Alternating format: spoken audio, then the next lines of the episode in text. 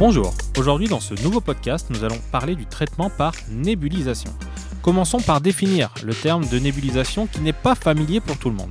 La nébulisation est la pulvérisation fine d'un médicament sous forme liquide dans les voies aériennes qui permet de traiter un certain nombre de maladies respiratoires par inhalation. La fonction respiratoire est un élément déterminant pour un athlète comme le cheval de course. Les affections respiratoires constituent chez les chevaux un des facteurs majeurs de contre-performance. Elles font partie des motifs principaux de consultation chez le cheval de course. Plusieurs types d'affections peuvent venir perturber le bon fonctionnement de l'appareil respiratoire comme les infections, les allergies, les maladies inflammatoires ou encore l'asthme. L'inhalation par nébulisation est une thérapie reconnue et largement employée dans le traitement des maladies respiratoires chez les chevaux, mais aussi chez les humains. Dès lors, votre vétérinaire peut vous prescrire un traitement faisant appel à un nébuliseur. Le nébuliseur transforme des médicaments liquides en un nuage composé de micro-gouttelettes que le cheval inhale dans ses poumons au travers d'un masque facial ou d'un embout nasal.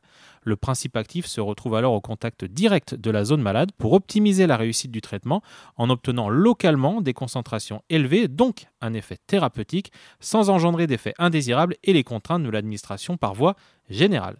Précisons quand même que le code des courses n'a pas de référence propre au traitement par nébulisation dans le code des courses du trot, ni dans celui du galop. Il est donc nécessaire de connaître les bonnes pratiques à adopter.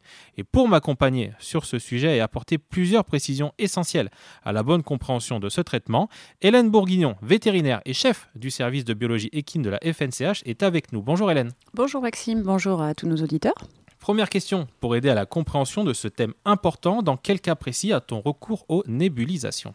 Alors c'est vraiment le vétérinaire qui va juger en fonction de son examen clinique si la nébulisation est un traitement qui est adapté à la, pathologie qui, est rencontrée.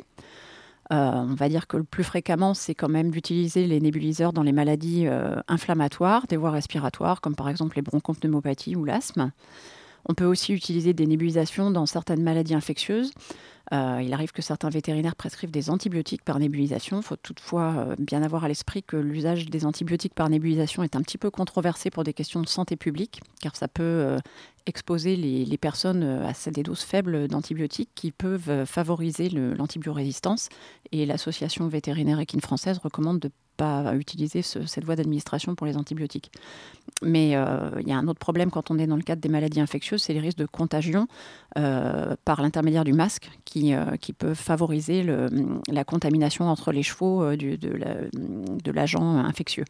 Donc à manier avec précaution dans les cas de maladies infectieuses.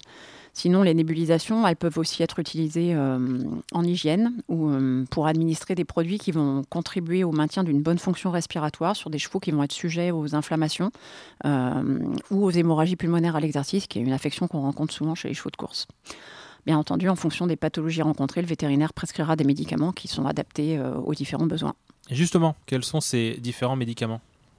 Alors, euh, c'est des substances actives, bien sûr, donc euh, souvent elles rentrent dans la catégorie des substances prohibées par les codes des courses, donc on, en reparlera tout à l'heure, mais effectivement, ces substances, euh, il faut bien avoir à l'esprit qu'elles doivent être éliminées dans les trois jours qui, précèdent une course, le, cheval ne doit plus les recéler dans son organisme. C'est des médicaments qui sont administrés sur prescription vétérinaire, qu'il faut détenir donc une ordonnance pour le cheval, qui va être valable pour le traitement particulier et qui sera éventuellement renouvelé si le vétérinaire le précise sur son ordonnance. Donc, dans ces substances, on peut rencontrer notamment des corticoïdes, c'est-à-dire des anti-inflammatoires euh, comme la dexaméthasone, le budésonide, le, le. Je suis désolée, j'emploie des mots un petit peu scientifiques, mais c'est le nom des médicaments et je pense que, nos auditeurs les, les, voient écrits sur les ordonnances. Donc, on peut aussi euh, rencontrer des, des, bronchodilatateurs, qui sont des médicaments qui sont là pour euh, dilater les, bronches, donc comme le climbutérol, l'ipratropium, le salbutamol, ou des antiallergiques comme le chromoglycate de sodium, des fluidifiants bronchiques euh, comme l'acétylcystéine, voilà, tout ça qui sont des substances actives. Et puis il peut y avoir euh, des substances qui vont pas être considérées comme prohibées, qui peuvent être aussi utilisées par nébulisation, qui sont par exemple du sérum physiologique ou des huiles essentielles ou des extraits de plantes comme le, comme le curcuma par exemple. Et en termes d'efficacité, est-ce que le curcuma a les mêmes effets qu'un médicament que vous avez cité au préalable? Alors évidemment, on n'est pas dans la même catégorie de substances, donc euh, ça, ces derniers-là, ils sont en vente libre, ce sont pas, ils sont pas euh, classés dans les médicaments, euh, ce sont des produits d'hygiène, mais il faut, donc ils sont évidemment moins, moins actifs, mais il faut faire attention parce que dans ces, ces, substances qui peuvent être naturelles, dans les huiles essentielles, il y a notamment le camphre ou le menthol qui sont, elles, considérées comme des substances prohibées. Donc il faut, faut, bien respecter les consignes de son vétérinaire dans, l'usage de, de, tous ces produits qui peuvent être utilisés par, euh, par nébulisation. Et j'ai parlé tout à l'heure un petit peu aussi des antibiotiques ou, qui sont donc des maladies anti-infectieuses. Alors, qui sont des substances anti-infectieuses, pardon.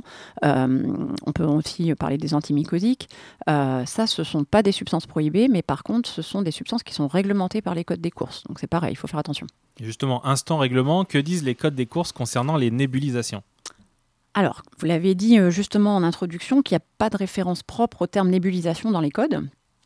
Par contre, il y a quelque chose d'écrit très précisément dans les codes, c'est que l'administration de substances autres que la nourriture normale du cheval est interdite le jour de la course. Donc euh, déjà, le jour de la course, les nébulisations sont interdites.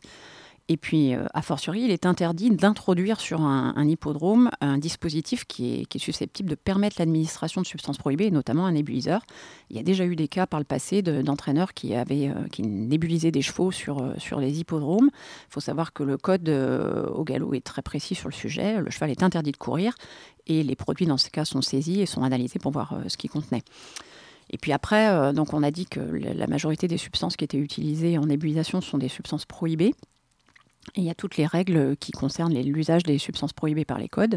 Donc au trop, euh, les substances prohibées doivent être interdites d'administration après la clôture de l'engagement. C'est donc euh, six jours avant la course en général. Et puis, euh, donc, les substances prohibées doivent être éliminées de l'organisme à partir de la clôture des partants, ce qui, pour simplifier les choses, pareil, revient à trois jours avant la course. donc la possibilité de participer à une course, ça va être dépendante de la vitesse d'élimination des substances qu'on va administrer. Et si le traitement ne contient pas de substance prohibée, il peut être administré jusqu'à la veille de la course pour un trotteur. Pour un galopeur, si la nébulisation contient des substances prohibées, les substances doivent être éliminées de l'organisme les trois jours avant la course.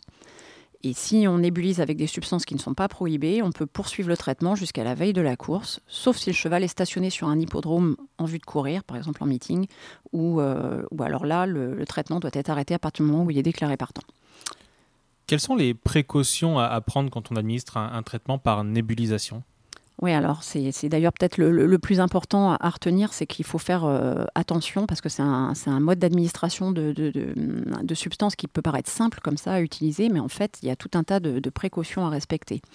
Euh, tout d'abord, il faut plutôt euh, essayer d'utiliser des produits qui sont présentés en flacons unidose plutôt que des flacons multiponctionnables.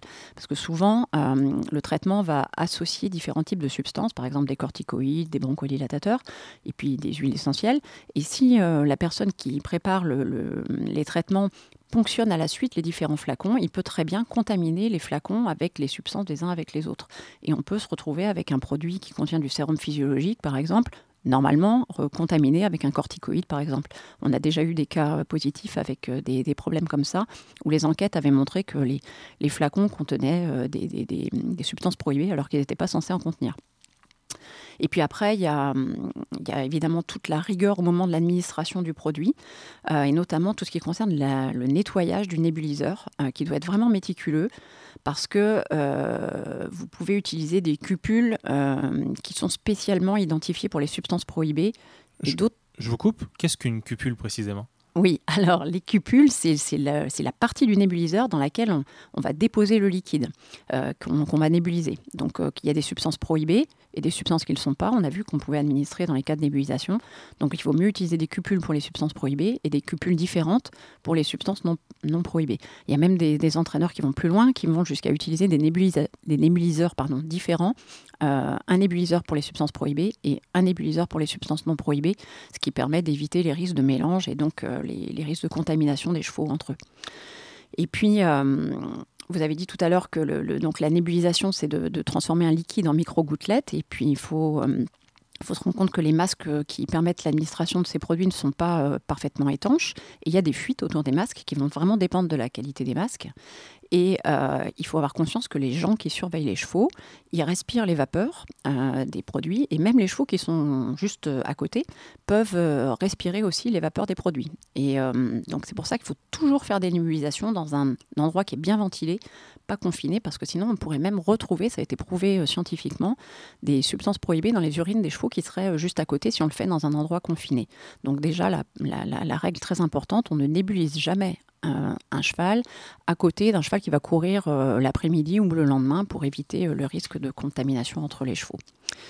Puis, euh, enfin, comme on l'a déjà évoqué, il faut éviter absolument l'automédication parce que c'est vrai que les traitements par nébulisation, ils sont faciles à mettre en œuvre, mais il faut avoir à l'esprit que les traitements vétérinaires, ils doivent être dispensés que dans l'intérêt de la santé et du bien-être du cheval, et que chaque traitement doit être totalement justifié par l'état de santé du cheval, et les nébulisations n'y font pas exception.